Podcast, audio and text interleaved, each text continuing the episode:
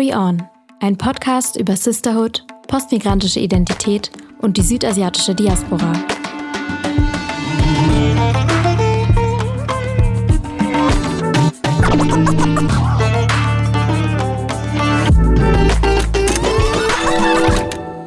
Carry On. Hallo und herzlich willkommen zu einer neuen Folge Curry On. Wir starten die zweite Staffel. Ich bin Maya. Und ich bin Zara und hier in diesem Podcast sprechen wir über Themen, die die südasiatische Diaspora bewegen ähm, und ja, die uns als äh, Teil der südasiatischen Diaspora auch bewegen. Und wir blicken jetzt zurück. Es ist die erste Folge im neuen Jahr und es hat sich ein bisschen was bei uns getan.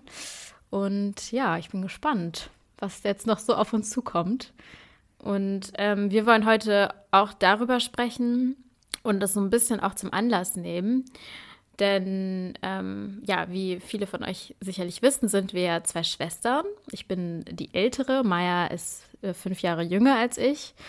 Und ähm, wir dachten, wir reflektieren mal so ein bisschen darüber, wie es eigentlich ist, so als Schwestern sowas wie einen Podcast zu machen. Mhm. Ähm, ist es denn sehr anstrengend, wenn du deine ältere Schwester immer nochmal um, um, ja, um Genehmigung musst.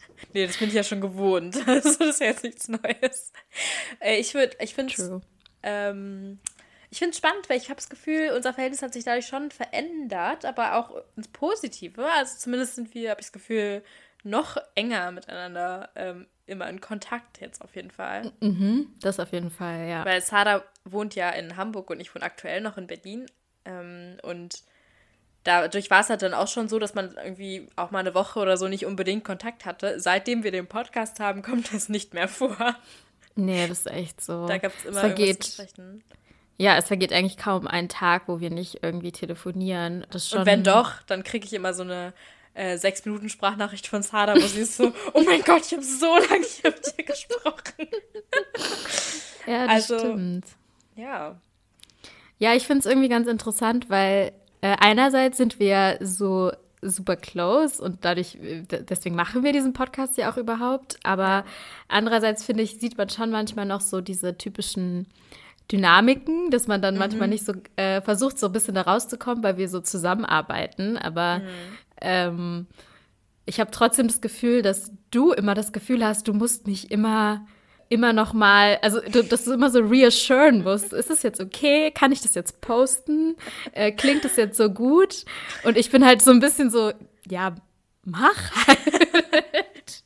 ja, das ist auf jeden Fall noch ein bisschen so, aber ich finde, also ich persönlich habe festgestellt, dass es schon auch in unserem generellen Verhältnis so ein bisschen ausgeglichener wird. Also ich habe das Gefühl, ich lerne so ein bisschen auch mehr ähm, auf Augenhöhe irgendwie dir auch entgegenzutreten, weil das schon sowas ist, weil fünf Jahre Unterschied haben wir gehabt. Also haben wir, nicht haben wir gehabt, haben wir. Und, und irgendwie war das für mich beim Aufwachsen schon immer so, dass ich Sarah auch so ein bisschen als mein Vorbild verstanden habe. Auch Mama und Papa haben das halt auch immer so dargestellt, so dass ich jetzt auch so mehr auch aus deinem Leben mitbekomme und auch mehr so mitbekomme, okay, auch bei Sarah, die hat auch irgendwie ähnliche Struggles oder Probleme wie ich vielleicht und dann mich auch so ein bisschen so offener fühle, auch einfach ähm, dich dann halt um Rat zu fragen oder sowas, aber auf eine andere Art als früher. Also früher war das eher so ein, Sarah sagt mir jetzt was richtig und was falsches und jetzt ist es eher so ein, okay, sie wird verstehen, was ich meine und es ist eher so ein bisschen, ich finde es auf jeden Fall ausgeglichener. Ich finde, es hat sich schon verändert und ich finde auch, der Podcast hat eine große Rolle dabei gespielt, weil jetzt halt zum ersten Mal wir uns beide auch darum bemühen müssen, dass wir irgendwie auch so gleichmäßig aufeinander zu. Ja, voll. Und ich muss auch sagen, dass ich das auch selber an mir merke, dass ich dann halt auch im Zuge dessen auch mehr, also natürlich habe ich am Anfang, also dadurch, dass wir halt so diesen auch fünf Jahresunterschied haben, warst du für mich halt lange Zeit auch wirklich immer so die kleine Schwester, die halt auch mhm. deutlich jünger war als ich und wo ich dann halt auch manchmal so ein bisschen vielleicht auch lernen muss, sozusagen, okay, ja, das, die kann das und die kann das vielleicht auch, also verstehst du so, sie kann das genauso gut, wenn nicht sogar manchmal auch besser als du manche Dinge. Und dann ist mhm. es auch okay, das einfach dir zu überlassen. Mhm. Und ähm, das ist für mich natürlich auch noch eine bisschen ungewohnte Position manchmal. Deswegen finde ich es sehr lustig, wie wir uns so über diesen Podcast so ein bisschen angenähert haben, ja. was das angeht. Ja, auf jeden Fall. Und hat auch äh, irgendwie auch hier und Themen besprechen, die vielleicht früher nicht so richtig ähm, besprochen wurde. Also ich erinnere mich zum Beispiel an die Colorism-Folge oder auch an die Diaspora-Schmerz-Folge, die halt auch schon Themen in sich hatte, die schon auch irgendwie schwer waren. Und ja, mhm. natürlich habe ich haben wir ein enges Verhältnis auch schon davor gehabt, aber über solche Themen spricht man halt im Alltag einfach nicht. Und wenn man so ein Geschwisterverhältnis hat, ich weiß nicht, vielleicht kennen das ja auch einige von unseren HörerInnen, dass man halt auch manchmal einfach so Quatsch macht die ganze Zeit mit seinen Geschwistern, weil es halt einfach dieses Verhältnis ist, was man irgendwie als Kind auch zueinander hatte. Mhm und äh, dann über solche Themen gar nicht so richtig spricht, obwohl man da so ähnliche Erfahrungen macht. Und das fand ich halt auch voll spannend, denn im Rahmen dieses Podcasts hat mehr auch einfach auf solche Sachen auch einzugehen und uns da auszutauschen. Da gebe ich dir voll recht. Also wir haben ja letztes Jahr im Mai, glaube ich, unsere erste Folge veröffentlicht. Ich finde es total schwer, immer zu sagen, wann wir die Folge veröffentlicht haben, weil wir davor schon uns so intensiv mit allem Möglichen auseinandergesetzt haben und ja. auch generell waren wir so ein bisschen ambitioniert in unserer Planung, haben dann festgestellt, okay, wir haben auch noch sehr viele andere Dinge, die gerade bei uns abgehen, ähm, mhm. dass wir es leider nicht so häufig geschafft haben, wie wir gerne gewollt hätten, Folgen mhm. zu produzieren. Ähm, aber, und jetzt können wir verraten, was wir jetzt schon die ganze Zeit anteasern. Du hast ja schon gesagt, wir starten in unsere zweite Staffel ähm, und haben ja deswegen sehr, sehr gute Neuigkeiten, denn wenn, wahrscheinlich haben es jetzt die Leute auch schon gesehen, weil es halt im Cover oder in der Beschreibung und so weiter drin steht. Ähm, aber falls ihr es noch nicht mitbekommen habt, wir sind jetzt, also unser Podcast Carry On ist jetzt Teil vom Cohero Magazin. Und wir wollten euch jetzt mal ein bisschen kurz erklären, wie es dazu gekommen ist und was das jetzt eigentlich genau heißt. Disclaimer, es heißt eigentlich jetzt für Leute, die unseren Podcast verfolgen, eigentlich gar nicht so viel, außer dass wir dadurch, dass wir die Möglichkeit haben, jetzt mit dem Cohero Magazin zusammenzuarbeiten, ja, einfach regelmäßig produzieren können mhm. und eine feste Planung haben und halt für die, für die Arbeit, die wir machen, bezahlt werden. Und das ist eine große Sache für uns, weil wir ja. haben das natürlich immer ehrenamtlich gemacht und ähm, und auch gar nicht mit der Absicht, also gar nicht irgendwie dran ja, gedacht, voll. dass es so ähm, ja, dass es irgendwie so zu so einem Job werden könnte irgendwie. Ähm, wozu es aber jetzt geworden ist. Voll aufregend. Ja, es ist mega aufregend. Ja, also das Cohero-Magazin, ähm, das hieß früher Flüchtlingsmagazin, ähm, hat sich dann aber umbenannt und so ein bisschen Relaunch gemacht, weil sich das Cohero-Magazin mit verschiedenen Themen auseinandersetzt. Und da geht es um Themen rund um Flucht und Migration. Es gibt auch schon anderen, einen anderen Podcast vom Cohero-Magazin, der heißt Multivitamin. Da ähm, hört ihr Sarahs Stimme auch, wenn ihr reinhört. Und ähm, genau, wir versuchen jetzt mit Queero Magazin so ein bisschen mehr auch in die Communities reinzugehen und äh, Themen zu besprechen, die halt wirklich auch so für die ganzen Communities interessant sind. Und das ist halt irgendwie so einer der ersten Schritte dabei, jetzt unseren Podcast da ähm, ja, mit aufzunehmen. Ja, und Maya und ich arbeiten schon länger äh, für Cohero also ich leite da seit letztem Sommer die Podcast-Redaktion und wie Maya gerade schon erzählt hat, bin ich bei dem Multivitamin-Podcast vor allem maßgeblich dabei und wir behandeln da Themen rund um Migration, Flucht, gesellschaftlicher Zusammenhalt, auch aus einer kritischen, analytischen Perspektive. Deswegen hört da auf jeden Fall rein, wenn es euch interessiert. Und, ähm, Kann ich empfehlen. Sie kann auch nichts anderes sagen. Jetzt können wir nichts anderes mehr sagen. Nein, Spaß. nein, nein, Spaß. Ähm, genau. Und, und äh, Maya ist äh, in der Social Media Redaktion mit genau. dabei. Und ähm, finden es total wichtig, was da passiert und welche ähm, Stimmen da auch zentriert werden in der mhm. Berichterstattung. Und freuen uns auf jeden Fall auch über diesen Schritt, den Cohero jetzt geht und auch mehr auf verschiedene migrantischen Communities äh, einzugehen und mhm. bleibt da auf jeden Fall dran, folgt Cohero auch auf allen Plattformen, denn da kommen auf jeden Fall noch einige weitere Projekte im nächsten ja. Jahr oder im, also in diesem Jahr dazu. Ja, auf jeden Fall. Und wenn ihr das Cohero Magazin noch gar nicht kennt, dann checkt auf jeden Fall auch einfach das Online-Magazin mal ab. Ähm, da gibt es mich auch immer täglich eigentlich super spannende Artikel, Berichterstattungen. Ja, lohnt sich auf jeden Fall mal reinzulesen.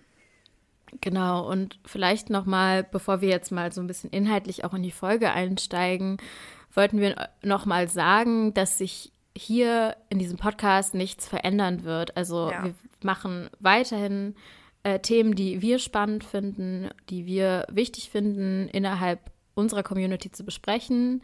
Ähm, es sind ja. auch weiterhin Sarah und ich, die genau. alles machen. Also wir sind vorm Mikro und äh, hinterm Mikro. Genau. Also ja. Ähm, genau, also es verändert sich in dem Sinne eigentlich gar nicht so viel. Alle Infos und so weiter findet ihr natürlich wie immer verlinkt. Äh, und Cohero, das möchte ich auch noch kurz dazu sagen, ist eben ein gemeinnütziges Magazin. Das heißt, auch nicht irgendwie profitorientiert, sage ich mal. Mhm. Ähm, es arbeiten vor allem Ehrenamtliche ähm, bei dem Magazin und mhm. deswegen ist es uns auch nochmal, also es ist auch nochmal wichtig, nochmal zu betonen, ne, dass auch Cohero ähm, auf Spenden angewiesen ist, ja. um die Arbeit, die getan wird, zu finanzieren und auch um nachhaltige Finanzierungsmodelle zu finden. Genau, das heißt, ihr findet uns jetzt zum Beispiel auch auf Steady, wo ihr auch, wenn ihr mögt und unseren Content gut findet, uns auch gerne unterstützen könnt ja, ich glaube, das ist erstmal alles, was wir zu Cohero sagen müssen. Aber was sich dabei für uns persönlich irgendwie auch in unserem Verhältnis auch zueinander dadurch verändert, ist, dass wir jetzt nicht nur Schwestern, sondern zusätzlich auch Geschäftspartnerinnen sind. Mhm. Wie wir uns jetzt auch nennen. Auf jeden Fall, ja. Und dadurch verändert sich unser Verhältnis wahrscheinlich nochmal. Haben wir auch schon gemerkt, sind auch auf schon ein paar Hürden gesto gestoßen, weil jetzt müssten wir uns irgendwie auch so zeitlich koordinieren, sodass es produktiv ist und können nicht einfach sagen, okay, wir quatschen am Sonntag fünf Stunden miteinander und äh, keine Ahnung, trinken Tee und Kaffee dabei ähm, und gucken, was rumkommt für die nächste Folge, sondern müssen jetzt irgendwie, ja, wirklich zusammenarbeiten. Mhm, ja, auf jeden Fall. Wir wollen heute daher auch darüber reden, was denn Geschwister auch so für eine Rolle spielen können, gerade in der Diaspora oder wenn man mit mehreren Kulturen aufwächst ja, wie diese Beziehungen sich verändern können, wie das bei uns war. Aber wir haben auch unsere Community um ein paar Sprachnachrichten gebeten. Das heißt, wir werden mhm. auch ein bisschen von anderen Konstellationen hören. Wie war es denn bei uns, Sarah? wir können ja mal darüber sprechen, wie das denn so in der Kindheit irgendwie war. Oder mhm. während des Aufwachsens. Weil das ist natürlich eine Zeit, mhm. die Geschwister schon sehr prägt. Also das ist ja irgendwie die Zeit, wo man häufig, äh, ja, sehr viel Zeit miteinander verbringt. Ja, also ich meine, wir sind ja auch nur zu zweit, also es, wir haben keine mhm. weiteren Geschwister. Mhm. Ähm, aber bevor du auf die Welt kamst, also ich hatte ja fünf Jahre Ruhe und ähm, danke. Ich bin halt sehr eng mit meinem Cousin, also mit unserem älteren Cousin aufgewachsen, weil wir damals halt noch äh, sehr nah beieinander gewohnt haben. Das heißt, ich hatte auch schon irgendwie so eine Geschwisterfigur, also so einen großen Bruderfigur irgendwie in ihm. Mhm. Ähm, aber ich habe mir auch sehr, also ich habe mir dann auch sehr eine Schwester gewünscht. Ich wollte ja richtig mhm. gerne eine Schwester haben. Und dann warst du halt da. Hä, hey, deine Wünsche haben sich erfüllt. ja. Und ich war so, hm. nee, Quatsch. Also ich glaube, ich habe mich schon, also ich war auch ein bisschen eifersüchtig, das erzählt und Papa ja auch immer, dass mhm. ich immer so äh, ein bisschen eifersüchtig war, weil du natürlich logischerweise als Neugeborene ein bisschen äh, mehr Aufmerksamkeit bekommen hast. Mhm. Ähm, aber so nach außen hin fand ich es immer richtig cool, wenn ich so sagen konnte, dass ich eine kleine Schwester habe und dass ich irgendwie meiner Mama helfen kann, dabei die Windeln zu wechseln und so. Also am Anfang war ich auf jeden Fall noch sehr excited. Mhm. Und dann irgendwann war ich, glaube ich, auch ein bisschen genervt. Ja, also ich erinnere mich an ähm, diverse Momente, wo Sarah genervt von mir war. Das hat, also es hat für mich so unsere Kindheit schon ein bisschen geprägt. Mhm. Also ich meine, ich fand es auch immer super cool, dass ich eine ältere Schwester hatte. Also ich habe das auch immer jedem sofort erzählt und auch, dass ich dann so die älteren Leute auch kannte, waren ja auch auf derselben Grundschule und dann auf derselben, auf demselben Gymnasium und das habe ich dann halt natürlich immer voll raushängen lassen, dass ich halt irgendwie mit den älteren Kids irgendwie connecten kann. ähm, das war schon cool. Aber ich erinnere mich auch sehr, sehr gut daran, dass ich halt immer, weil ich auch so in Sarah so mein ähm, Vorbild gesehen habe, aber auch irgendwie so meine, ja, ich weiß nicht, also ich habe mir halt immer so voll, voll gehofft, dass Sarah irgendwie Lust hat, mit mir heute was zu machen. Oder ich erinnere mich auch so krank das genau so an. Traurig. Nein, es ist nicht so schlimm. Aber ich meine, es war schon so, dass ich, glaube ich, weil du hattest einfach, du warst einfach älter, du hattest einfach andere Sachen, die dich interessiert haben. Und ich war irgendwie noch voll klein und alles, was du gemacht hast, hat mich halt, fand ich halt voll exciting und wollte ich halt auch machen. Und deswegen wollte ich halt einfach super gerne mit der Zeit verbringen. Und ich merke das halt daran vor allem, dass ich mich so genau an Sachen erinnere, die wir zusammen gemacht haben, obwohl ich voll klein war und obwohl wir wahrscheinlich solche Sachen auch öfter gemacht haben. Aber so einzelne Momente sind mir so im Kopf geblieben. Ich habe auch vorhin Mama nach ein paar Stories gefragt. Ähm, weil ich mich natürlich an viel auch einfach nicht erinnere, so von dem, wo wir ganz klein waren. Ähm, und irgendwie, irgendwie fand ich es richtig süß, was Mama so erzählt hat, weil dann dachte ich so, boah, Sada, die ist schon gar nicht so eine, gar nicht so blöd eigentlich. Sie hat zum Beispiel, soll ich mal was erzählen davon? Mhm.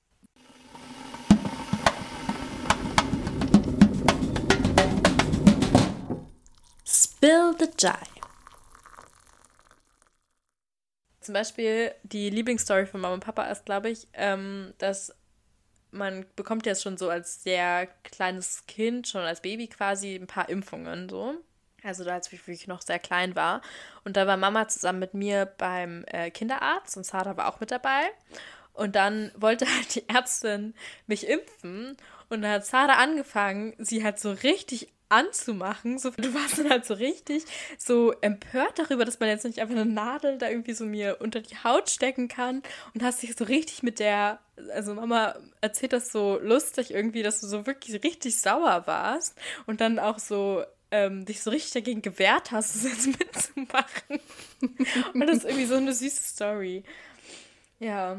Ja, ich hatte halt schon immer auch das Gefühl, als Ältere, dass ich schon auch immer auf dich aufpassen muss. Ja, das hat sich ja bis heute nicht geändert, dass du dieses Gefühl hast. Ja, und ich glaube, das kann man auch nie, also ich glaube, das können sehr, mhm. wahrscheinlich fast alle ältere Geschwister auch irgendwie, also Geschwisterkinder auch irgendwie nachvollziehen oder nachempfinden, dass man, mhm. egal auch jetzt, ich meine, jetzt sind wir super eng befreundet irgendwie auf irgendeine Weise auch und ähm, wir keine Ahnung, da ist jetzt einfach nicht mehr so ein großer Unterschied, so, der sich so bemerkbar macht, wie mhm. als wir halt jünger waren. Aber das kann man irgendwie nicht so richtig ablegen, mhm. weil es einem auch so ein bisschen sehr stark auch eingetrichtert wurde. Mhm. Also mir wurde ja sehr früh schon immer gesagt, dass ich eben auch, also ein Vorbild sein muss und dass alles, was ich mhm. tue, auf dich zurückfällt. Also dass mhm. alles, jede Entscheidung, also so hat sich für mich angefühlt, so jede Entscheidung, die ich treffe, muss ich mit dem Hintergedanken auch treffen, ähm, was das quasi für dich bedeutet mhm. und wie du das siehst und was du daraus mitnimmst. Mhm. Und das Ja, so wurden wir auf jeden Fall erzogen, ne? Also so, das war auf jeden Fall, was ja. Und Papa dir so mitgegeben haben. Ja, und das ja. erzeugt natürlich auch voll viel Druck, weil man dann nicht nur für sich selbst irgendwie immer schauen muss, dass man ja. irgendwie klarkommt, sondern halt auch noch denken muss, okay, wenn ich jetzt das mache, was sagen dann irgendwie die, sowieso ja immer schon viele Leute dazu, aber was bedeutet das jetzt auch noch für Maya irgendwie? Mhm. Und das ist manchmal, ja, auch ein bisschen, also ganz schön anstrengend auch mhm. gewesen. Noch eine Story, die Mama erzählt hat, war, ähm, dass, da auch eine richtig typische Geschwistersache, glaube ich, war, dass wir irgendwann mal, für unsere richtigen Hardcore-Fans wissen jetzt, was ich meine, wir haben so ein Bild, wo wir beide da liegen mit Sonnenbrillen. Ähm, da bin ich wirklich noch so ein kleines Baby und Sarah ist ein bisschen älter und Sarah hat mir die halt irgendwie aufgesetzt, hat irgendwie so mit der rumgespielt und dann ist die Sonnenbrille kaputt gegangen, eine von denen. Und dann hat Sarah sofort mir die beiden in die Hand gedrückt und Mama hat das halt alles gesehen und, und meint dann so, ja, Maya hat die kaputt gemacht. So richtig klassisch einfach mal aus anderen Geschwisterkind schieben. Ich glaube, wir, ich glaube, wir waren da noch richtig so ehrlich irgendwie als Kinder. Also ich glaube, das ist bei anderen Geschwisterpaaren noch häufiger so der Fall, aber ich glaube, das ist auch schon so was sehr typisches, dass man so gerne mal so wenn was vorfällt. Sie hat angefangen. Ja, ich, ich, genau. Ja, voll. Ja.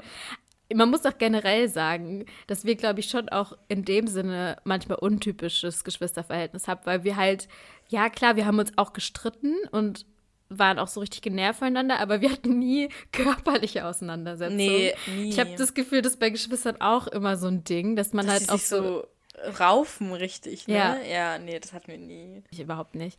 Und auch, also ich glaube, also unsere Stärke ist halt auch das Verbale und ich glaube, wir konnten mhm. uns aber auch gut verbal dann halt auch wirklich mhm. ähm, fertig, fertig, machen. machen. ja. Äh, also ich glaube, dass ich das vor allem auch schon sehr häufig genutzt habe, weil ich natürlich ja. dann auch älter war und in dem Sinne vielleicht auch ein bisschen überlegener. Ja.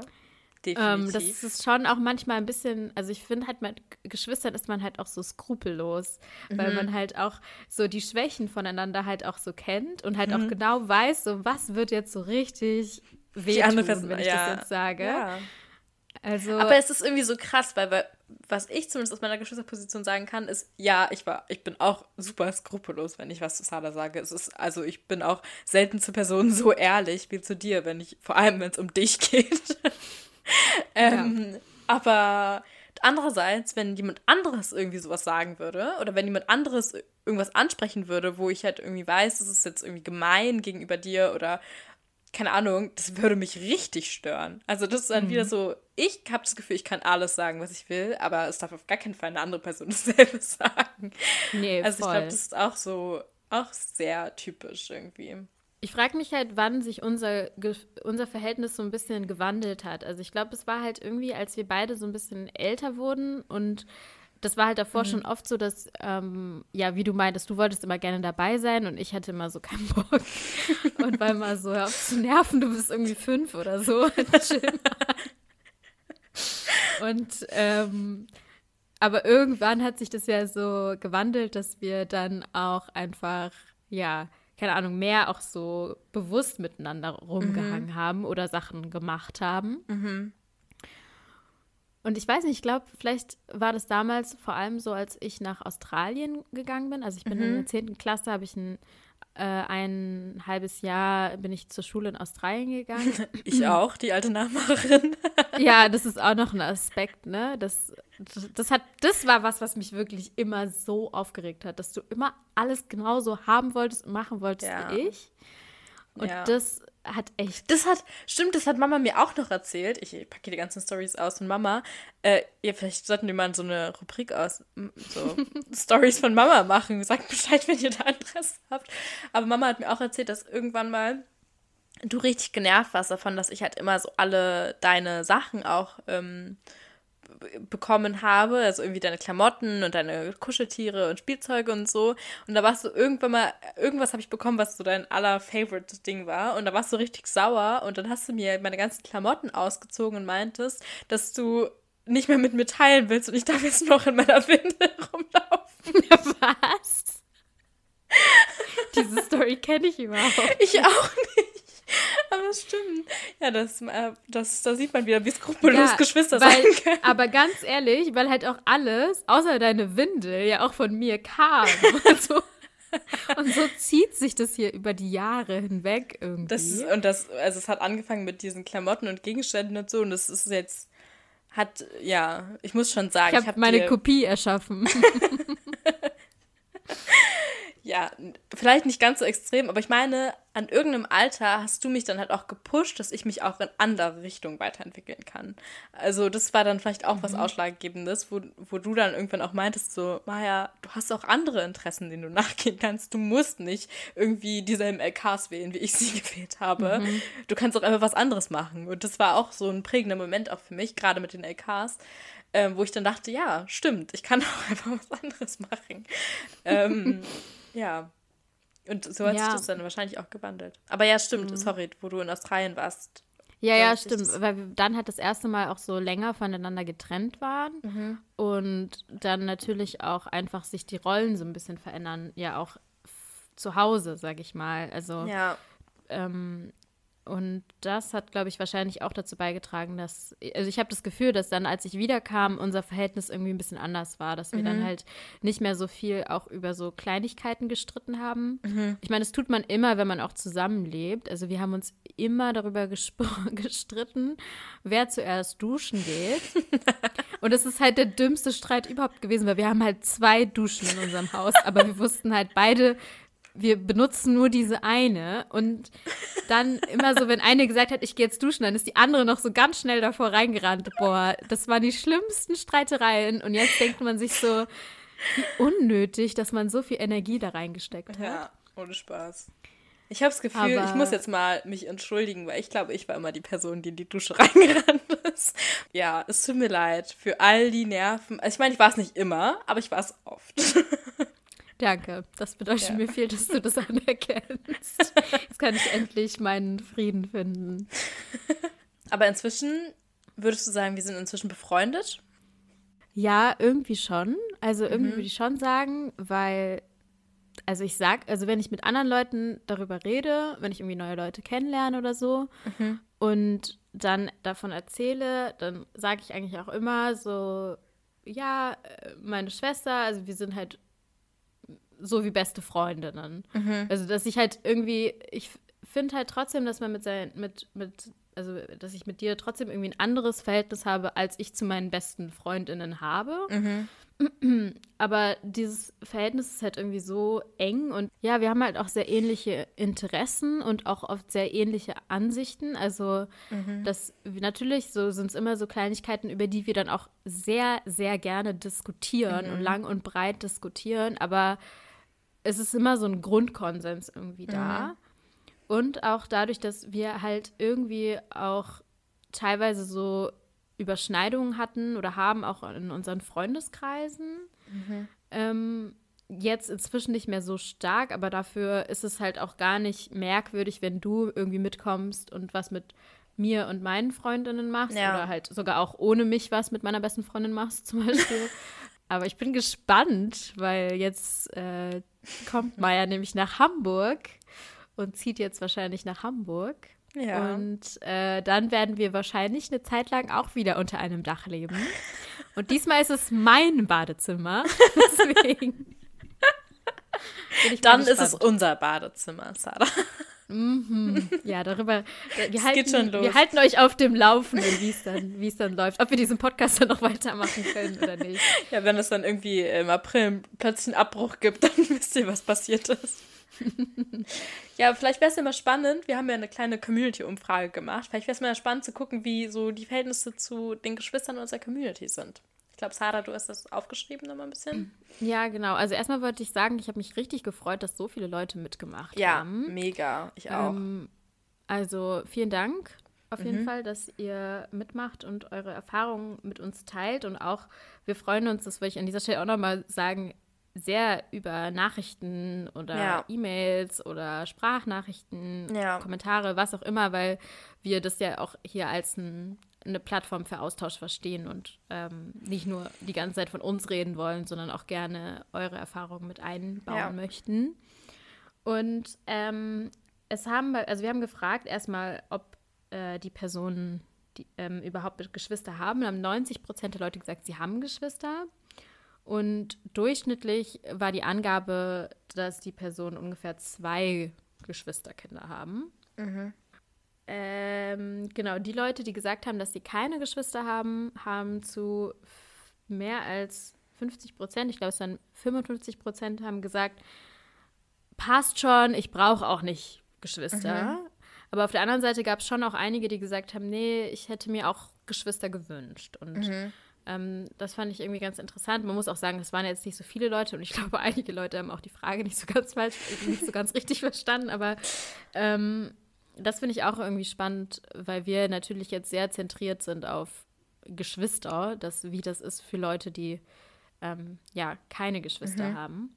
Ja, genau zu dem Thema, und zwar wie das Aufwachsen ist mit Geschwistern, Kindern oder halt auch ohne, haben wir auch in die Folge von Familiennest reingehört. Das ist ein Podcast über Familie von ähm, Bremen Next. Ähm, und Karina und Larissa erzählen da über ihre Erfahrungen. Und dann haben wir gedacht, fragen sie auch mal an nach einer kleinen Sprachnachricht, da wo sie nochmal vielleicht für uns was erzählen können. Ähm, ja, genau, wie das für sie so war, mit oder ohne Geschwister aufzuwachsen.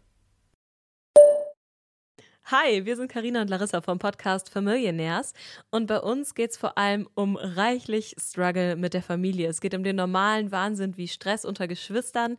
Es geht aber auch um Tabuthemen wie es eben ist, zum Beispiel mit alkoholsüchtigen Eltern aufzuwachsen oder auch wie sich vielleicht eine Scheidung auf das eigene Kindsein so auswirkt. Wir sprechen also über alle möglichen Themen rund um Familie und diskutieren auch oft darüber, wie es eben ist, mit Geschwistern oder ohne Geschwister aufzuwachsen. Das haben wir beide nämlich auch ganz unterschiedlich erlebt.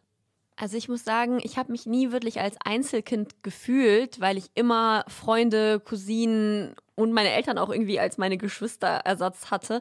Deswegen habe ich mir nicht wirklich Geschwister gewünscht und meine Eltern haben auch manchmal so Sachen gesagt, so wie ähm, ich habe, ich weiß, ich habe einmal gesagt, ich hätte voll gerne, will ich Geschwister und dann meinte meine Mama, ja, aber dann kriegst du nicht mehr so viele Geschenke, dann musst du die ja teilen und dann habe ich gesagt, nee, dann will ich doch keine Geschwister, ich bin eigentlich so ganz zufrieden, so wie es ist. Bei mir war es quasi das komplette Gegenteil. Bei mir zu Hause war immer Full House. Ich bin in einer ziemlich großen Familie aufgewachsen mit elf Personen in einem Haushalt.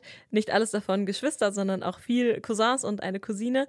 Ähm, dazu noch mit einem kleinen Bruder, mit zwei Stiefschwestern. Also alles irgendwie wild gemixt. Und ich muss sagen, ich habe das geliebt, mit so vielen Menschen um mich herum aufzuwachsen, weil immer jemand zum Ärgern natürlich da war, aber auch immer jemand zum Reden, zum Spielen. Ich habe mich halt nie alleine gefühlt.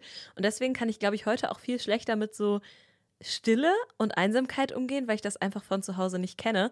Und natürlich gab es und gibt es auch immer mal wieder noch Krach so unter Geschwistern, aber man merkt schon, dass sich das mit dem Alter natürlich auf eine andere Ebene hebt. Also man streitet dann nicht mehr um den letzten Schokoriegel, den der andere irgendwie weggefuttert hat, sondern dann vielleicht eher über so elementare Fragen und dann ist es auch eher eine Diskussion, bei der man sich nicht anschreit, sondern feststellt, wir sind einfach zu unterschiedlichen Menschen mit unterschiedlichen Meinungen herangewachsen. Und ja, ich bin auf jeden Fall sehr happy, dass es so viele Menschen in meiner Familie gibt, die auch immer für mich da sind. Jetzt, wo Larissa das gerade gesagt hat, ist mir doch noch eine Sache eingefallen, die ich noch sagen wollte das Ding ist, ich merke das auch bis heute, dass ich voll gerne alleine bin und das auch brauche, dieses, dass ich Zeit für mich habe, dass ich die, ein eigenes Zimmer habe, dass ich die Tür hinter mir zumachen muss und das auch voll genieße, alleine zu sein. Also das, äh, äh, also voll Gegenteil zu dem, was Larissa gerade gesagt hat.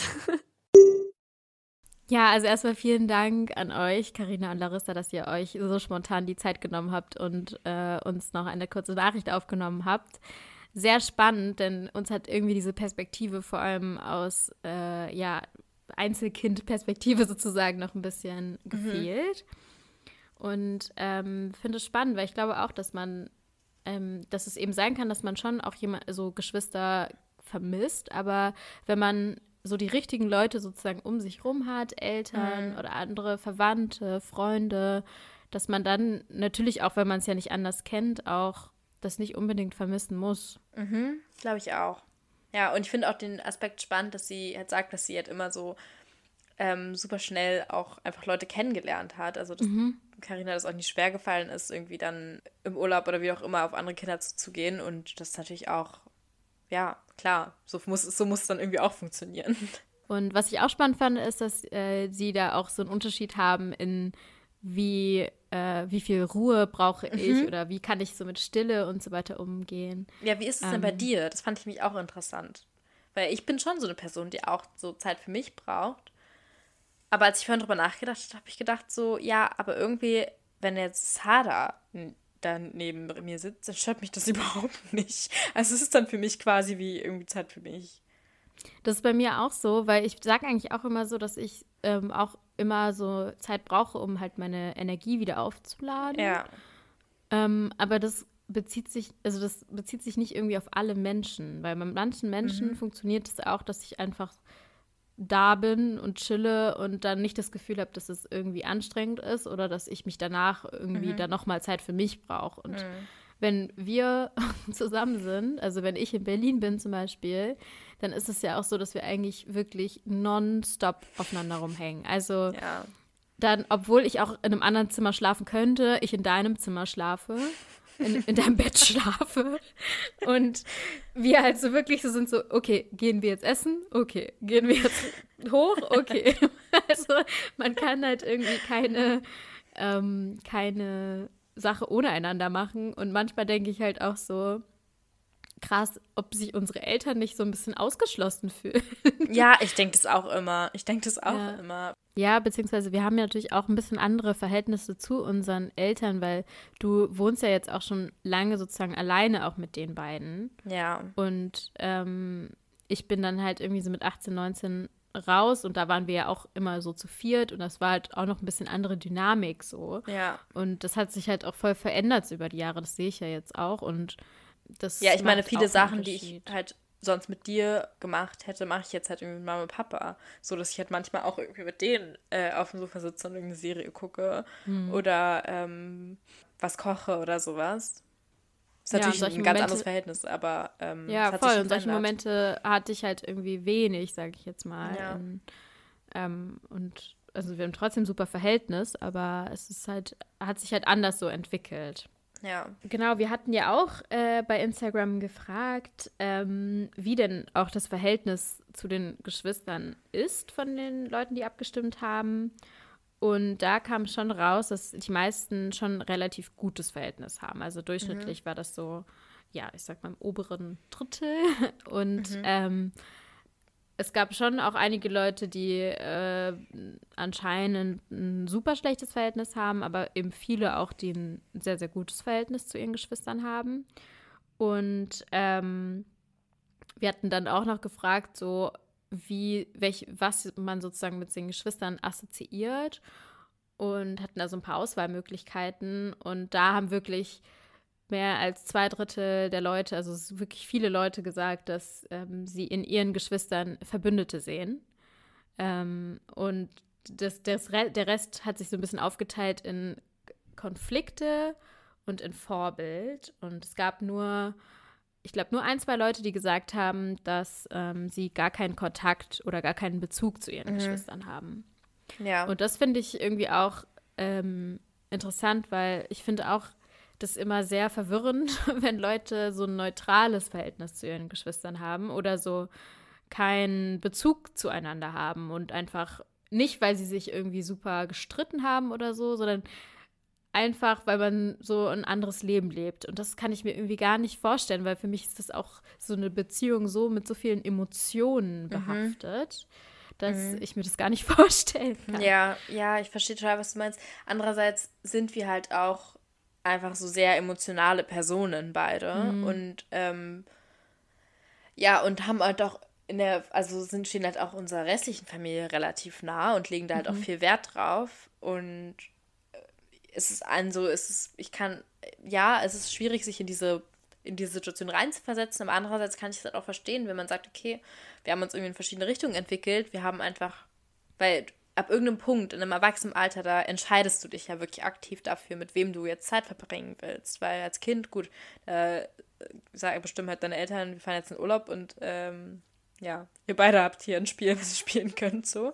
Ähm, aber ab irgendeinem Alter entscheidest du dich ja für die Leute, mit denen du Zeit verbringen willst. Und wenn dann dein, wenn du jetzt irgendwie von Interessen her ganz anders ähm, wärst als ich oder irgendwie wir da gar nicht so zusammenkommen würden, ja, keine Ahnung, dann hätte ich vielleicht auch ein neutraleres Verhältnis zu dir, weil ich dann so wäre, okay, es ist nie was vorgefallen, was uns jetzt irgendwie voneinander trennt, aber es ist, wir haben auch einfach nichts gemeinsam. Bei uns ist diese Entwicklung allein schon sehr unrealistisch, weil ich halt, wie gesagt, die alles nachgemacht habe. Aber das kann Aber auch- schon vorkommen. Aber auch, äh, also ich würde es auch größer sehen, also nicht nur in Bezug auf uns, sondern auch, ich finde halt, ähm, mit diesen Werten, die wir aufwachsen, ähm, ist es halt auch so, dass so Familie auch einfach immer so an oberste Stelle gestellt wird und dass dir halt auch immer so eingetrichtert wird, dass ähm, ja, Familie ist das Wichtigste und deine Geschwister sind das Wichtigste und das Zusammenhalten von deinen, mit deinen Geschwistern ist wichtig. So eben, das ist halt auch immer was unsere Eltern ja auch mal gesagt haben. So, ihr seid nur zu zweit. Ähm, und wir haben noch zwei Cousins, die auch in Berlin leben, sonst haben wir auch keine weitere, also und Onkel und Tante, aber sonst haben wir halt keine weitere Familie, Blutsfamilie sozusagen, die halt hier in Deutschland lebt. Und Also in Berlin lebt. ja, stimmt, in Berlin lebt. Und ähm, da war es halt auch so, dass dadurch, dass wir sonst eine sehr, sehr große Familie haben und unsere Eltern sehr viele Geschwister haben. Ähm, also, um das einzuordnen, mein Papa, unser Papa hat zehn Geschwister, also sie sind zu elf. Und ähm, das ist natürlich eine ganz andere Dynamik und Bedeutung dann. Mhm. Und wenn man halt gewohnt ist, aus diesem großen Familienkreis zu kommen und man kommt dann hier nach Deutschland und man hat halt, ja, im Falle von unserem Vater jetzt zum Beispiel nur einen Bruder hier, im Falle von, mein, von unserer Mama gar keine Geschwister hier, ähm, dann wächst man irgendwie noch mal mehr zusammen und dann ist es auch irgendwie mehr so ein m, so was man auch auf die Kinder dann so projiziert und sagt, okay, ihr müsst quasi auch euch gegenseitig unterstützen, ihr müsst aufeinander aufpassen, weil ihr habt hier sonst nicht so viele Leute, die halt diese Verbündeten sozusagen sein Mhm. können. Ja, aber auch gerade in diese, also ich finde es eigentlich auch schön, dass unsere Eltern da so Wert drauf gelegt haben, weil, wie ich schon vorher ganz kurz angeschnitten hatte, war, dass wir natürlich auch sehr ähnliche Erfahrungen machen hier und auch Erfahrungen gemacht haben beim Aufwachsen. Und ähm, es ist auch einfach, weißt du, ist, die meisten meiner Freunde sind jetzt zum Beispiel eher weiß, also ich habe wenig ähm, BIPOC-Freunde. Und das sind natürlich andere Themen, die ich dann mit dir irgendwie besprechen kann, als mit denen, weil man natürlich ein anderes Verständnis einfach teilweise hat. Ähm, und in Hinsicht, also in Hinsicht darauf fand ich, finde ich es halt auch schön, dass unsere Eltern das so Wert drauf gelegt haben und dass es dann halt auch so äh, funktioniert hat, dass wir uns gegenseitig auch sehr unterstützen. Ähm, ja, weil das halt wichtig ist einfach und wichtig war auch immer beim Aufwachsen, dass man halt genau diese Unterstützung auch hatte. Also niemand kommt so nah dran daran, was ich erlebt habe, wie du. Und das ist halt irgendwie krass, weil man dann irgendwie merkt, so, boah, irgendwie schon verrückt auch so, wenn man sich, so- wenn man so ein bisschen drüber nachdenkt, einfach, ähm, wie, wie prägend das halt sein kann. Trotzdem ist natürlich, also ich frage mich halt auch, wie es dann ist, quasi, wenn man, weil wir haben natürlich dadurch, dass wir nur zu zweit sind, ja auch einen sehr starken Bezug zueinander, also aufeinander, wie das quasi wäre, wenn jetzt noch wir dritte, vierte, was auch immer, wie viele Geschwister noch dazu hätten. Mein Name ist Adrian, ich bin 23 Jahre alt und studiere Politikwissenschaft. Äh, mein Vater ist Japaner und meine Mutter ist Deutsch und ich bin der jüngste von drei Geschwistern und habe zwei Schwestern. Ähm, ich war eigentlich schon immer sehr eng mit meinen Schwestern, einfach weil ich der Jüngste bin und die deshalb sich gerne um mich gekümmert haben, weil die halt beide in so einem Alter waren, wo die das interessiert hat und ich halt häufig so praktisch so verwöhnt wurde als so der einzige Junge, aber das war eigentlich jetzt auch nicht so krass geschlechterspezifisch. Ich glaube, es lag auch einfach daran, dass ich halt so ein, das Baby war praktisch. Und die beiden haben sich eigentlich ziemlich lange überhaupt nicht verstanden und hatten eigentlich irgendwie immer so eine Feindschaft und ich war praktisch irgendwie so dieser, dieser neutrale Pol dazwischen. Kommt eigentlich auch immer noch häufig zu Streitereien, weil tatsächlich das auch, glaube ich, Sachen sind, die noch nicht so wirklich gelöst wurden. Ähm, also vor allem zwischen meinen zwei Schwestern und ich bin dann auch häufig so, dass ich irgendwie von beiden genervt bin, aber auch gleichzeitig irgendwie mir wünsche, dass das besser wird, aber ähm, auch nichts machen kann, weil das sozusagen auch nicht mein Kampf ist. Also eine Sache, die sich halt äh, stark von meinen Schwestern trennt, ist tatsächlich, dass ich deutlich asiatischer aussehe. Ähm, das ist eigentlich auch schon so, dass ich von früh auf ähm, praktisch stärkere Rassismuserfahrungen habe und auch die besser im Kopf habe als meine Schwestern. Äh, ich will jetzt auch nicht damit deren Rassismuserfahrung oder so abstreiten oder irgendwie leugnen oder so, aber es ist einfach so, dass ich irgendwie, keine Ahnung, zum Beispiel nicht mit dem Schulbus gefahren bin, weil die ersten zwei Mal, als ich mit dem Schulbus gefahren bin, wurde ich von einem Jungen die ganze Zeit Chinesenauge genannt oder irgendwie Schlitzauge oder sowas. Und ähm, das war dann dadurch auch so, dass ich viel früher mich mit so Themen wie Race und Rassismus und sowas beschäftigt habe und ähm, auch viel früher davon geredet habe, als ich halt schon so 13 oder so war. Und für die beiden war das irgendwie alles ein bisschen fremd und komisch. Und meine Schwestern hatten da eigentlich auch eher so einen, ähm, so einen Ansatz von wegen, wir sind ja auch irgendwie weiß und äh, das ist, haben die tatsächlich jetzt auch abgelegt, aber früher war es wirklich so, dass ich manchmal von Weißen gesprochen habe und die dann irgendwie zu mir meinten, dass ich ja auch weiß sei.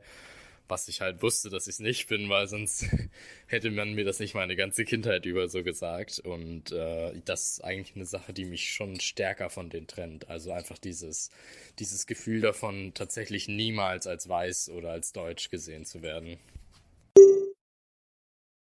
Ja, auch danke an der Stelle an, an dich, Adrian, dass du uns da so viel von erzählt hast. Ähm, ja, spannend, weil genau dieser Punkt, den ich gerade meinte, dass ich halt irgendwie ähm, mich immer wohl mit dir gefühlt habe, über sowas zu sprechen, weil wir halt so ähnliche Erfahrungen gemacht haben, das, das war bei ihm jetzt gar nicht so der Fall. Ja, voll. Ich glaube, das ist häufig irgendwie ähm, ja eine schwierige Auseinandersetzung, sag ich mal, bei Kindern, die eben ja mit zwei unterschiedlichen ethnischen Hintergründen mhm. sozusagen ähm, ja auf die Welt kommen und das sich dann halt im Phänotyp unterschiedlich halt durchschlägt und dadurch eben halt auch so unterschiedliche Erfahrungen machen kann und halt auch diese Erfahrungen mhm. sind ja nicht keine Ahnung, ich dass man so unterschiedliche Interessen hat, sondern das definiert ja auch eben was Adrian meinte, die genau, die prägen dich, ja. und die definieren halt auch, wie du dich so zum, zum Beispiel politisch irgendwie engagierst und so weiter und das äh, fand ich irgendwie ja eindrücklich auch spannend, was bei ihm kurz zur Sprache kam, war, dass er natürlich irgendwie der einzige Sohn, mhm. also der einzige Bruder auch in dem Fall war. Und ähm, bei ihm war es jetzt anscheinend nicht so, dass es einen großen Unterschied gemacht hat. Aber ich kann mir auch vorstellen, dass es da auch ähm, ja, ähm, spannend sein kann, auch gerade in der südasiatischen Diaspora, wie halt ja, äh, Söhne oder Töchter halt erzogen mhm. werden. Ähm, Voll, also ich hatte das im kleinen Grad ja auch schon dadurch, dass ich halt immer so meinen, unseren älteren Cousin als mit ihm halt sehr nah aufgewachsen bin, so in den ersten, ja. ersten Jahren quasi vor allem auch. Und sich dann halt, je älter wir wurden, halt schon auch das verändert hat, sozusagen. Also wie ich das auch gesehen habe, dass er schon anders aufgewachsen ist als ich und viele Sachen durfte, die ich nicht durfte, länger wegbleiben durfte. Mhm. Ähm, keine Ahnung, also so, solche Sachen halt einfach, die mehr mit Freunden machen durfte, einfach unabhängiger war und ich sozusagen mhm. mir all diese Dinge super stark irgendwie erkämpfen musste und laute Diskussionen führen musste und mhm. ähm, und unsere Eltern sind eigentlich schon so, dass sie halt das anerkennen und halt wissen, also dass es nicht gut ist, diese Unterschiede zu machen, aber vor allem halt in unserer Community wird halt noch mhm. sehr oft sehr starke Unterschiede gemacht zwischen, ob habe ich einen mhm. Sohn oder habe ich eine Tochter. Und ich glaube, sowas ja. kann halt natürlich auch dann das Verhältnis von den Geschwistern zueinander auch ähm, erschweren, wenn dann halt irgendwie mhm. eine Person immer alles machen kann, so wie sie möchte, und die andere Person irgendwie eben nicht. Ja, auf jeden Fall. Also das, ich bin auch, ich habe früher auch gedacht, es wäre vielleicht cool, einen Bruder zu haben. Wir haben auch ein bisschen drüber gesprochen, ob wir uns das eigentlich vorstellen können, noch ein weiteres Geschwisterkind zu haben. Aber ich bin irgendwie froh, dass ich mit ohne Bruder mhm. aufgewachsen bin, sagen wir es so rum, ähm, weil ich mir auch vorstellen kann, dass es einfach das so ein bisschen erschwert hätte, dieses Verhältnis. Ähm, genau aus diesen Grund, Gründen, was so Freiheiten angeht und irgendwie so genau das, was du gerade gesagt hast. Ne? Gibt es einfach große Unterschiede und man hört ja auch immer wieder irgendwelche Stories von irgendwelchen anderen Leuten, ähm, wie die halt irgendwie Verhältnisse zu ihrem Bruder haben. Und da denke ich mir, okay, vielleicht ist es ganz gut, dass mir das erspart wurde. Ich bin sowieso sehr dankbar über meine Rolle als Geschwisterkind, weil, wie Sarah auch schon erzählt hat, sie hat sich viel erkämpft und ich als äh, Nachfolgerin habe hab natürlich auch meine Kämpfe geführt, aber lange nicht in dem Ausmaß, in dem das Hada halt gemacht hat, weil ich einfach schon viele Freiheiten dann dadurch genießen konnte. Ähm, ja. Ja, also genau. damals hat mich das so aufgeregt, dass, keine Ahnung. also ich war wirklich.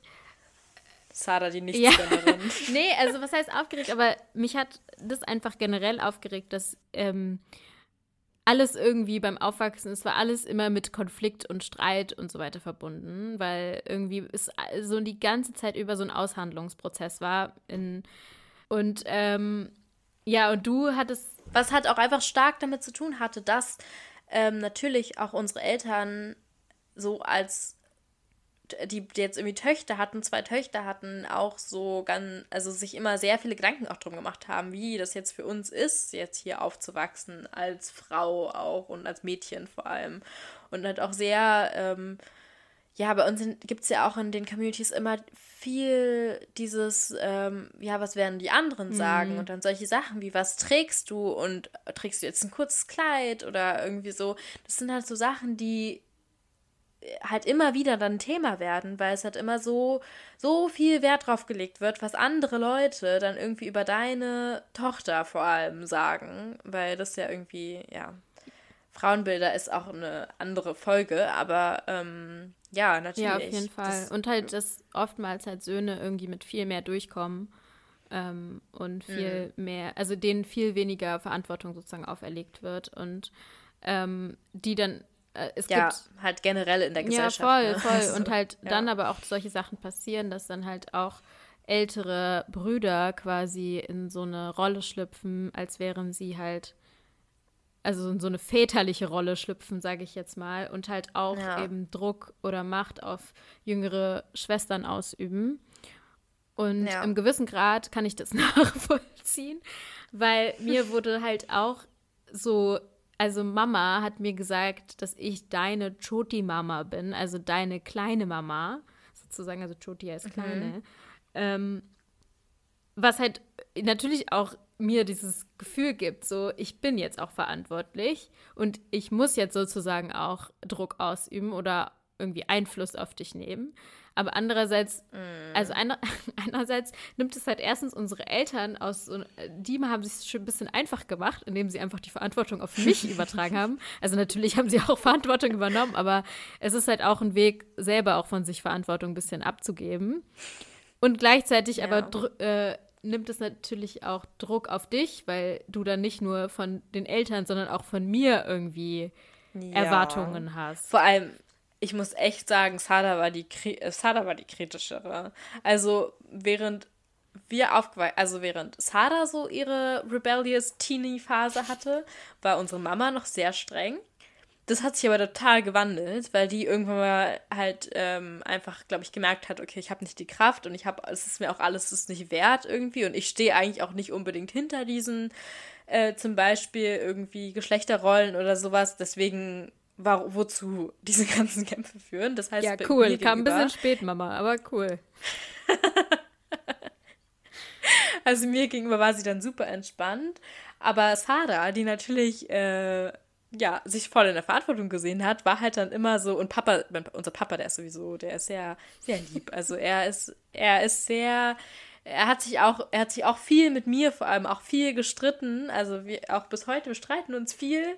Aber ähm, im Endeffekt ist es halt super, so einen unterstützenden Papa zu haben, weil ich halt auch im Endeffekt weiß, ich kann machen, was ich will und Papa, mindestens Papa wird schon hinter mir stehen. So. Äh, was wirklich, also es ist wirklich ein große, großes, ähm, großer Segen, Mhm, irgendwie so einen Papa Fall. zu haben. Äh, ja, genau, aber dann war halt Sarah diejenige bei mir, die halt die Stränge ge- spielen musste, auch irgendwie wahrscheinlich.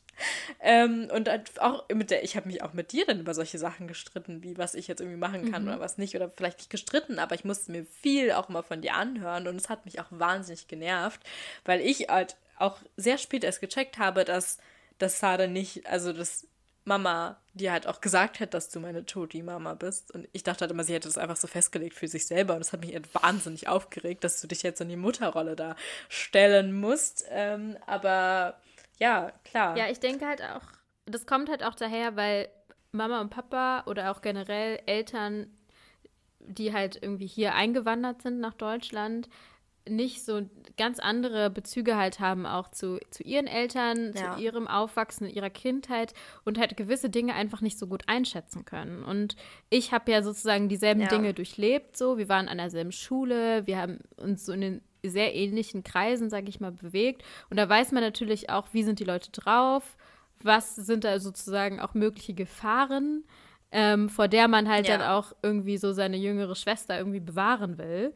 Und ähm, wo man halt selber schon irgendwie Schwierigkeiten hatte. Und dann weiß ich halt so, Mama und Papa, ihnen klar, die malen sich auch immer das Schlimmste aus, aber ähm, es ist halt nicht so, real, so, so realistisch, sag ich jetzt mal. Und das ist, glaube ich, auch so ein Ding, weshalb oftmals, glaube ich, Geschwister ähm, in der Diaspora irgendwie auch so gut zueinander relaten können oder so, weil halt Ähm, wir Ja, mussten halt Fall. irgendwie uns das selber, vieles selber beibringen und dann auch gegenseitig beibringen. So.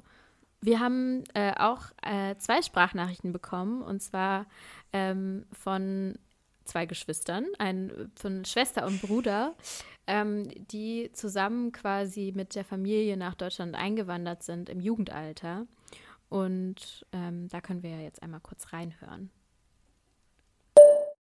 Hallo, mein Name ist Valeria. Ich bin 32 Jahre alt und wurde in Ecuador geboren. Ich habe dort 13 Jahre gelebt und mit 13 sind wir nach Deutschland gezogen. Und äh, ja, ich habe Geschwister. Ich habe einen Bruder, der ist ein bisschen jünger als ich und trotzdem fühle ich mich ein bisschen wie seine ältere Schwester. Aber die Rollen tauschen sich oft das auch mal. Und ja, wir stehen uns sehr nahe. Ich äh, betrachte ihn äh, zurzeit als ähm, mein bester Freund auf jeden Fall. Das, ähm, wir erzählen uns immer alles. Also das ist der Mensch, mit dem ich ähm, über alles sprechen kann. Und das ist irgendwie auch richtig schön. Es war nicht immer so. Früher standen wir uns nicht so nahe. Ja, damals ähm, als Neueinkommlige hier in Deutschland war das manchmal auch nicht so einfach und trotzdem hatte ich das Gefühl, dass es sehr geholfen hat, meinen Bruder zu haben, wenn ich mich alleine gefühlt habe oder irgendwo hingehen wollte und ich wusste mit wem, dann haben wir uns immer sehr gegenseitig äh, unterstützt und das hat uns immer ziemlich viel Halt gegeben, dass wir zu zweit hier waren und nicht das Gefühl hatten, dass wir mit viel Erfahrung ganz alleine zurechtkommen müssten.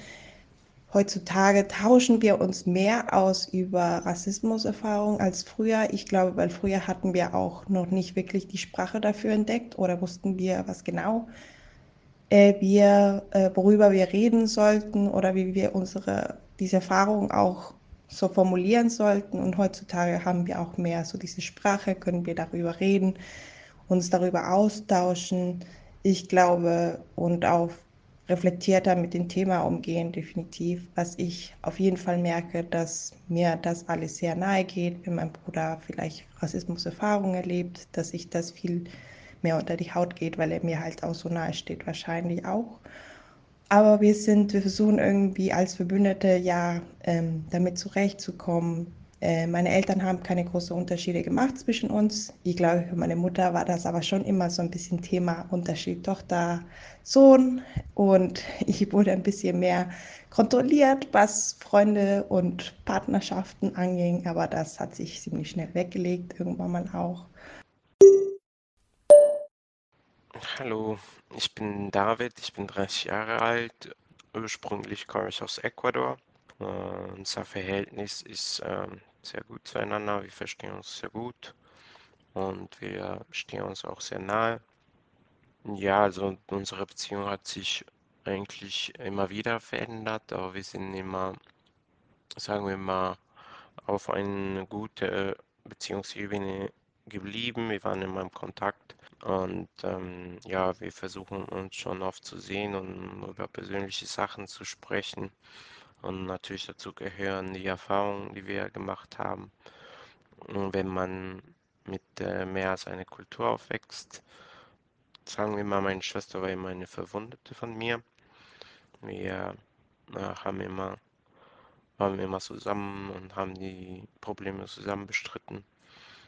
Und ähm, ja, wir sind dennoch sehr unterschiedlich, aber der Respekt war immer da, die Einsichten von den anderen ähm, zu, also zuzuhören und auch zu respektieren.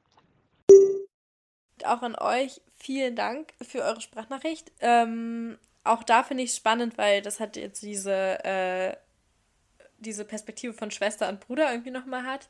Aber man muss halt auch sagen, in all unseren Sprachnachrichten und auch in unserem in unserer Beziehung zueinander ist irgendwie vieles auch gut gelaufen. Und wir hatten ja vorhin schon gesagt, dass halt auch viele Leute bei der Community-Umfrage angegeben haben, dass sie Konflikte haben. Was natürlich einfach entstehen kann in so einer Situation.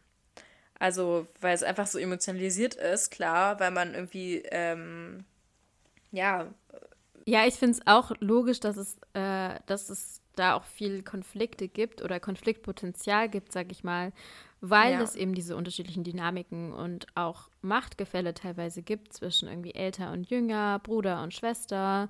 Ähm, und das natürlich auch nochmal komplizierter wird, wenn halt Familie hier in Deutschland irgendwie dann nochmal im Aushandlungsprozess ist. Ähm, mit verschiedenen Werten und kulturellen Vorstellungen und ähm, Rassismuserfahrungen und so. Also es sind halt viele Dinge, die da aufeinandertreffen.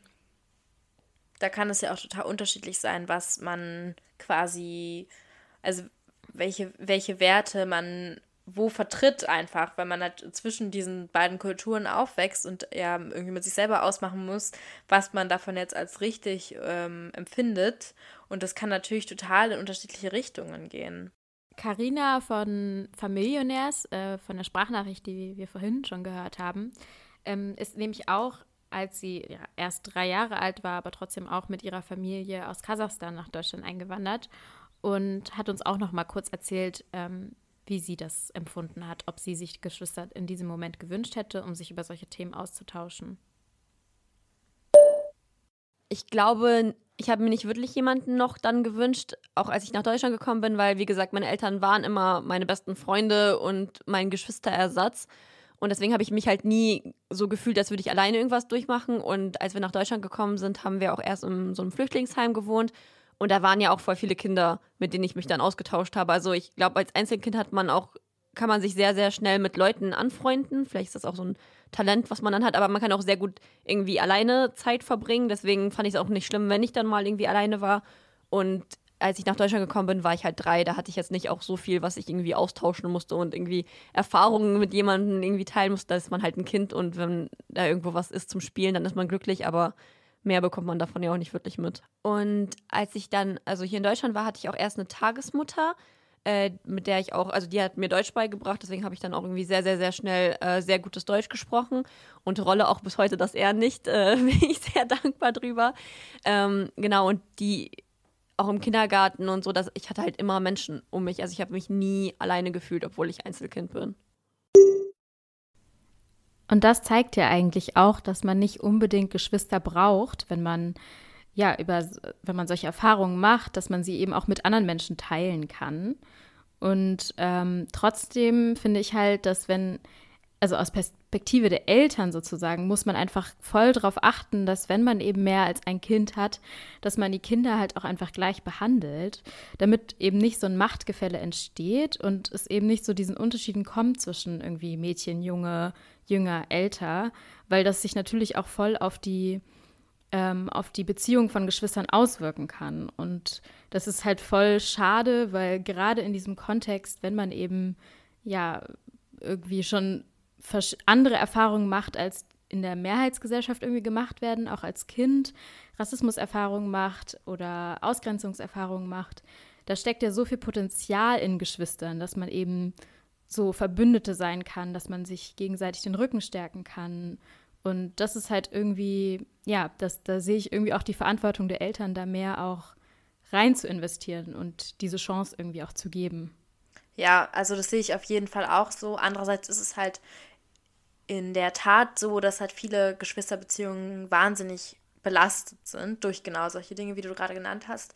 Und deswegen ist es mir auch nochmal wichtig zu sagen, natürlich ist es schön, wenn man Geschwister hat, mit denen man sich gut versteht, aber es kann in gerade so familiären Kontexten immer zu Auseinandersetzungen kommen, die einfach wahnsinnig schwer sind. Und das, man muss sich nicht, man muss nicht jeden Kampf irgendwie kämpfen, nur damit man mit seinen Geschwistern ein gutes, halbwegs gutes, wahrscheinlich dann auch anstrengendes, aber auch nur ein halbwegs gutes Verhältnis hat, sondern man kann halt auch einfach ähm, andere Leute finden. Und es ist auch vollkommen okay, wenn man da eine irgendwie sich halt ein bisschen lösen muss, weil gerade in unseren Communities gibt, wird halt immer Familie so groß und so als so wichtig bezeichnet. Und ja, natürlich, klar, hat das auch für mich persönlich eine wichtige Stellung, aber es ist halt nicht immer so einfach. Man kann nicht um jeden Preis diesen Familiensegen irgendwie bewahren. Es ist auch okay zu sagen, okay, ich distanziere mich davon jetzt ein bisschen, was nicht immer ein Kontaktabbruch heißen muss, aber halt irgendwie, genau, man muss einfach nicht immer so eng sein, wie Sarah und ich es sind. Ja, voll. Dazu passt auch voll eine Nachricht, die wir bekommen haben, wo jemand geschrieben hat, Desis erzählen Familie über allen, aber über allem, aber haben mit 90 Prozent Stress. Ja, und, Und das es ist halt stimmt so halt auch. accurate.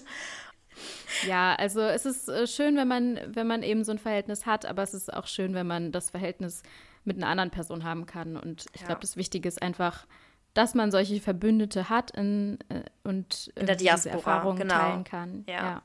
Und dass man, wenn man da den Bedarf hat, sich auch austauschen kann mit egal wem. Ja.